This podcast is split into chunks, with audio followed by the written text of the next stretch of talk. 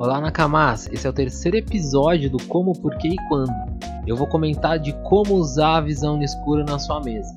E não esquece que você pode encontrar a gente tanto no Facebook, Twitter e Instagram, é arroba dragão de Jade RPG. Você também pode ajudar a gente no PicPay, é arroba dragão de Jade RPG.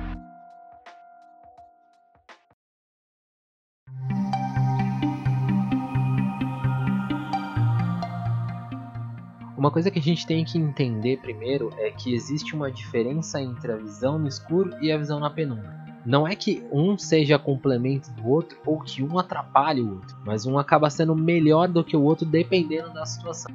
A visão no escuro, ela não vê cor, ela vê meio que o contorno das coisas.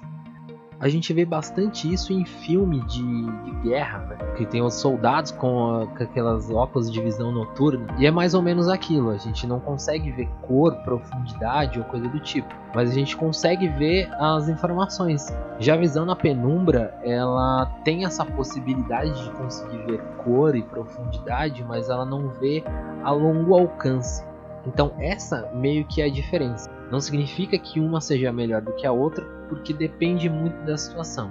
Uma coisa que a gente percebe bastante é no Roll20 que ele tem o, essa informação da visão noturna e grande parte das pessoas que veem essa diferença são pessoas que jogam mais usando o teatro da mente. Não significa que o Roll20 outro outra plataforma para poder se jogar online isso não afeta. A gente tem que primeiro entender essa diferença.